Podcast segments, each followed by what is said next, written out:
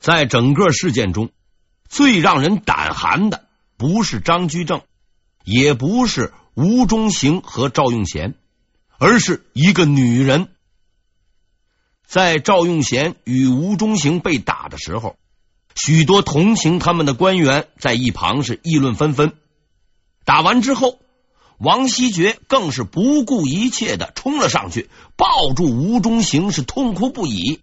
但没有几个人注意到，与他同时冲上去的还有一个女人，赵用贤的老婆。但这位大嫂的举动出人意料，她将自己的丈夫带回家治疗伤势后，便开始收集一样东西——赵用贤的肉。由于打得太狠，赵用贤虽然是个胖子，腿上也还是被打掉了不少肉。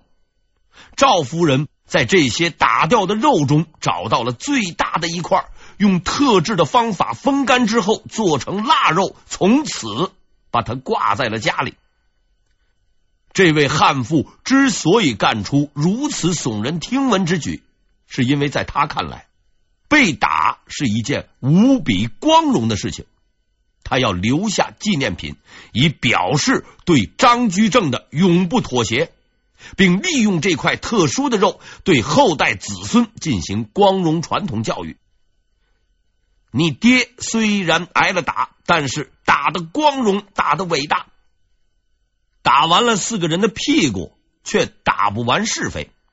此后攻击张居正的人是有增无减，什么不回家奔丧了，就禽兽不如之类的啊，这样的话也说了出来，骂来骂去，终于把皇帝给骂火了。皇帝虽然才十五岁，但是他已经是个明白人了，他看得很清楚，那些破口大骂的家伙，除了拿大帽子压人外，什么也没干过。而一直勤勤恳恳干活的张居正却被群起而攻之，天理何在？敢跟我的张先生为难，我废了你们！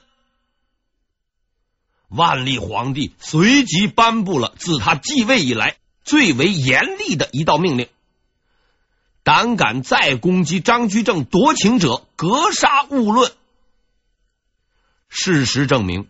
在一拥而上的那群人中，好汉是少数，孬种是大多数。本来骂人就是为了个人利益，既然再骂要赔本，也就是杀头，那就消停了吧。反对者纷纷偃旗息鼓，这个世界清静了。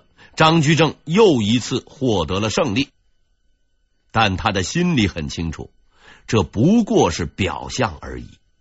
为了改革，为了挽救岌岌可危的国家，他做了很多事，得罪了很多人。一旦他略有不慎，就可能被人打倒在地，永不翻身。而那时，他的下场将比之前的所有人更悲惨。徐阶厌倦了，可以退休；高拱下台了，可以回家。但是他没有选择。如果他失败了，既不能退休，也不能回家，唯一的结局是身败名裂，甚至死无葬身之地。因为徐阶的敌人只是高拱，高拱的敌人只是他，而他的敌人是所有的人，所有因改革而利益受损的人。是啊，张居正先生。你为什么要这么折腾呢？你已经爬上了最高的宝座，你已经压倒了所有的人。你可以占据土地，聚集财富，培养党羽，扶植手下。只要你不找大家伙的麻烦，没有人会反抗你，也没有人能反抗你。可是你偏偏要搞一条鞭法，我们不能再随意鱼肉百姓，你偏偏要丈量土地。我们不能随意逃避赋税，你偏偏要搞什么考成法？我们不能再随意偷懒，大家都是官员，都是既得利益者，百姓的死活与我们无关。你为什么要帮助他们折腾我们呢？因为你们不明白，我和你们不同。我知道贫苦的百姓也是人，也有父母妻儿，也想活下去。我知道我有极为坚强的意志，我的斗志不会衰竭，我的心智不会动摇。即使与全天下人为敌，我也绝不妥协。我知道，在几十年之后，你们已经丢弃了当年的激情壮志。除了官位和名利，你们已别无所求。但我不同，因为在经历无数腥风血雨、宦海沉浮之后，我依然保存着我的理想。我相信，在这个世界上还有公理和正义。我相信，在这个世界上，所有的人，无论贵贱，都有生存的权利。这就是我的理想，几十年来一天也不曾放弃。这就是张居正，一个真正的张居正。在对他的描述中，我毫不避讳那些看上去似乎不太光彩的记载。他善于权谋，他对待政敌冷酷无情。他有经济问题，有生活作风问题，这一切的一切可能都是真的。而我之所以如实记述这一切，只是想告诉你一个简单而重要的事实：张居正是一个人，一个真实的人。在这个世界上，最猛的人应该是超人同志。据说。他来自外星球，绕地球一圈只要几秒。捏石头就像捏泥巴，还会飞。出门是从不打车，也不坐地铁，总在电话亭里边换衣服，老穿同一件制服，还特别喜欢把内裤穿在外边。平时最大的业余爱好是拯救地球，每年至少都要救那么几次，地球人都知道。然而。没有人认为他很伟大，因为他是超人。超人除了怕几块破石头外，没有任何弱点和缺点，是无所不能的。他压根儿就不是人。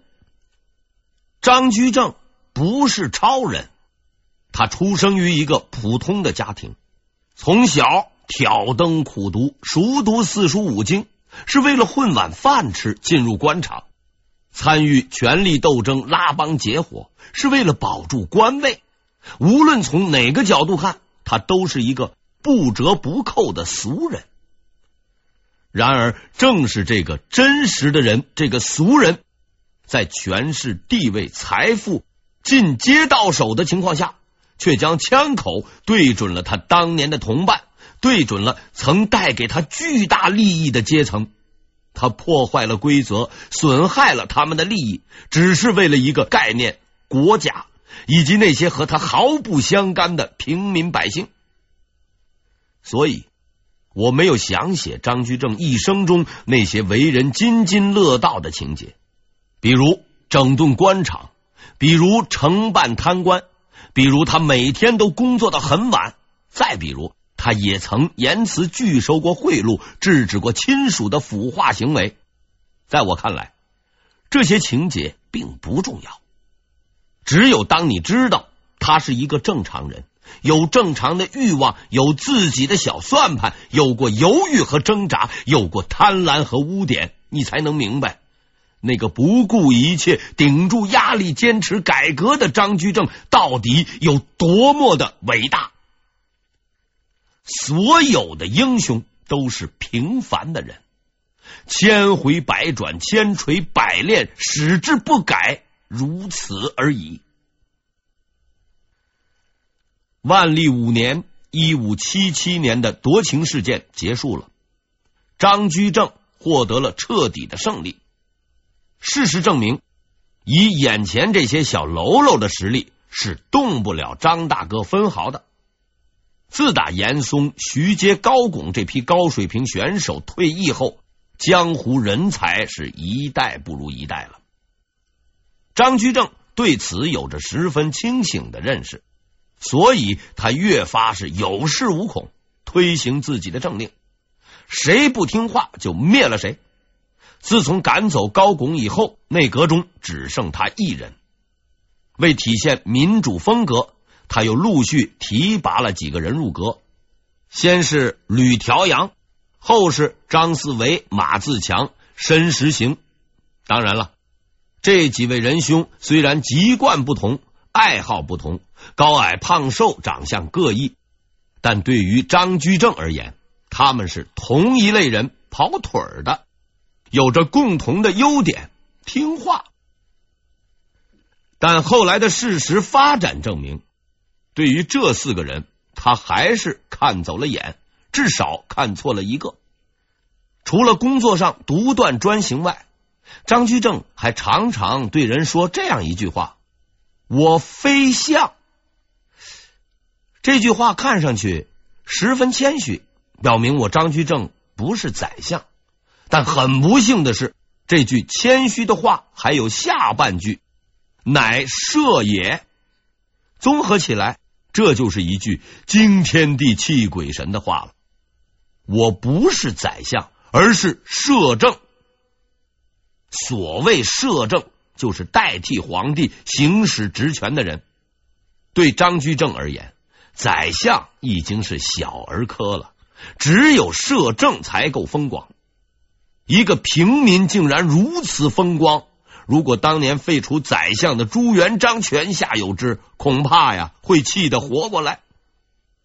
但张居正明显是不怕诈尸的，他家里挂着别人送的这样一副对联：“日月共明，万国仰大明天子；秋山为月，四方仰太岳相公。”这副对联用黄金打造，十分气派。但要换在以前呢，这可是个要人命的东西。因为所谓太岳就是张居正的字，而众所周知，对联的下半句要高于上半句。如此一来，张居正就比皇帝更牛了。牛人张居正非但没有拒收，还堂而皇之的裱起来。就差贴在门口当春联用了。但一个人天下无敌太久，老天爷也会不满的。毕竟他老人家喜欢热闹，于是，在冥冥之中，他给张居正找来了两个敌人，一个是他的上级，一个是他的下属。张居正的上级就是皇帝。综合说来，这是一个。由爱生恨的故事。万历皇帝朱翊钧，嘉靖四十二年出生，是隆庆皇帝的第三个儿子。这位仁兄运气很好，六岁就立了太子，四年后又死了爹，直接就当了皇帝。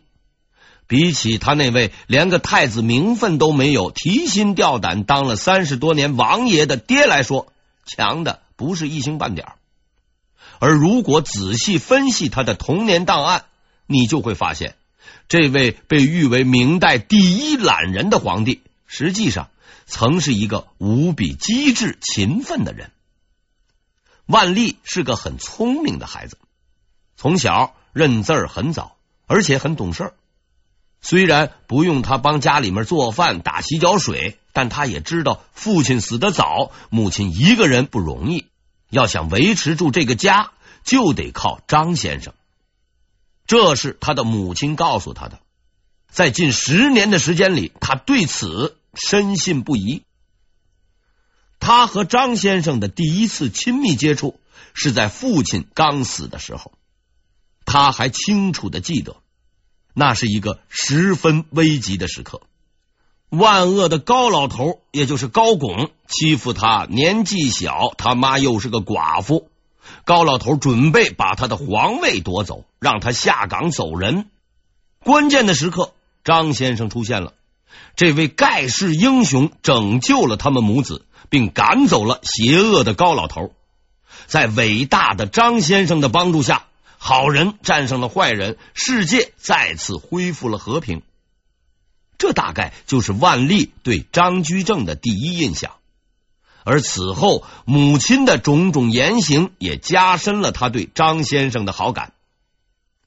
由于父亲死得早，他的小学教育基本上是由张居正完成的。这位首辅大人可谓是多才多艺，除了处理政务外，对自己的学习也是丝毫不放松。闲来无事，还编了一本书，叫做《地鉴图书》。毫不夸张的说，如果今天搞一个优秀少儿图书评选，这本书绝对可以名列前茅。在这本书中，张居正特意挑选了一百一十七个历史事件。其中好事八十一件，坏事三十六件，每件事情都配有插图，类似于小人书，讲明白为什么好，为什么坏。相信只要不是白痴，就一定能看得懂。为了贯彻以人为本的教育理念，张居正呢确实下了很大的功夫。他不但编了书，还每天跑来给小皇帝讲故事。指着书上的插图，告诉万历：“哎，哪个是好人？哎，哪个是坏人？”万历的童年就是这样度过的。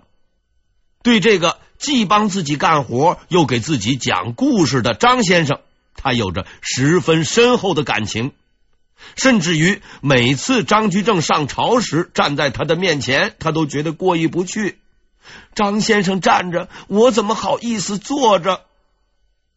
问题在于皇帝没法站着上朝，于是他给了张居正一个特殊待遇。每到夏天热时，张居正的身边就站着两人，专门给他扇扇子。冬天冷的时候呢，张居正的脚底下总有一块铺好的毡布，当然别人都是没有的。当旁边的诸位同僚啊擦汗打哆嗦的时候，张先生这里却是气定神闲，搞得大家总是仰天长叹：人和人就是不一样啊！在万历看来，张居正是一个类似父亲的人，而万历的母亲李贵妃啊，现在是太后了，对张居正却有着完全不同的动机。这个李太后是一个。不寻常的女人，她的籍贯山西，出身低微，家里啊原来虽做过小生意，也无非呢是混碗饭吃。幸好长得漂亮，被皇帝选中了，还生了个儿子。估计他从小经常逛集贸市场，讨价还价，社会经验丰富，所以在宫中很会来事儿，人缘也好，这才开始发达起来。但后来的事情发展证明，他的本性始终未曾变过。他是个生意人。从看到张居正的第一眼起，李太后就意识到，这是一个极有利用价值的人，不但能谋善断，而且政务能力极强。而自己的丈夫隆庆皇帝为人老实、胆小怕事，还是个老病号。哪天脚一蹬就咽了气儿，那都是说不准的事情。李太后精明强干，也有一定的政治野心。她很清楚，中国很广阔，事情很复杂，像收税、打仗、城管、救灾之类的事儿，自己那是搞不定的，只能依靠大臣去办。换句话说，他知道自己有几斤几两。从这一点看，他比后来的那位慈大妈，哎，就是慈禧，不知要强多少倍。下面啊，咱们说说关于后宫参政的问题。这是个十分有趣的问题。纵观整个明代，什么事情都有，太监专权，大臣独裁，可偏偏老婆就是后宫参政的问题并不多见。什么女主当国、垂帘听政，压根儿就没有市场，看上去很让人费解。但只要略微分析，就会发现其实原因十分简单。先介绍一下相关知识，在中国历史上，女性参政折腾事儿的并不少见。但折腾出好结果的却并不多见。像慈禧这类的二杆子更是数不胜数。讲到这儿呢，也请诸位女性同胞啊，切莫动武，容俺说完。女性在从政方面之所以比男性困难，说到底呀、啊，它是个生理结构问题。政治问题是世界上最复杂的问题，需要极大的理性。但是女性情感丰富，很多事情上往往会跟着感觉走。比如慈禧大妈，开始听说光绪要改革，还比较支持，但一听说哎，这个改革要革自己，哎，就把人家给废了。这还在其次。关键在于，他明明知道大清国快完蛋了，不改革不行，只为了吐口恶气，把维新派的那一套也给废了，实在是太不理智。当年秦穆公的儿子恨透了商鞅，等老爹一死，就找来几匹马把他给分尸了。哎，五马分尸，学名车裂，但分尸归分尸，商鞅的那一套。他还照着用，一点不耽误。相比而言，慈大妈的档次实在是差得太远。到后来，慈大妈因为洋人不准他废掉光绪，且一直指手画脚，一怒之下，他就去利用义和团，把那一帮大师兄、二师兄都请到了京城。估计啊，是戏看多了，什么刀枪不入的鬼话都相信。还公然向全世界列强宣战，早干嘛去了？他也不派兵出国，唯一的军事行动就是攻打各国使馆。就那么高的几层楼啊，对方撑死也就是上百人，清兵为义和团为，十天半个月打不进去。等到人家一派兵又慌了，赶紧撤出包围，还往使馆里面送西瓜。被人赶到西边，一路上是吃尽了苦头，受尽了累，回来却又十分大度，表示愿意以举国之力结列强之欢心。说起这位慈大妈，我真是一声叹息，不知从何讲起啊！国家被他搞得一团浆糊，乱象丛生，归根结底还是因为慈大妈感情太丰富，不按常理出牌。虽说工于心计，也只能玩玩权谋，整死几个亲王，过过舒坦日子。让他治国安邦，那是没有指望的。当然了，成功的例子也是有的，比如伟大的武则天女士，那就真是身不能至，心向往之。武女士一步一个脚印。从宫女到皇后，再到皇帝，但凡敢挡路的，全部干掉，连儿子都不例外。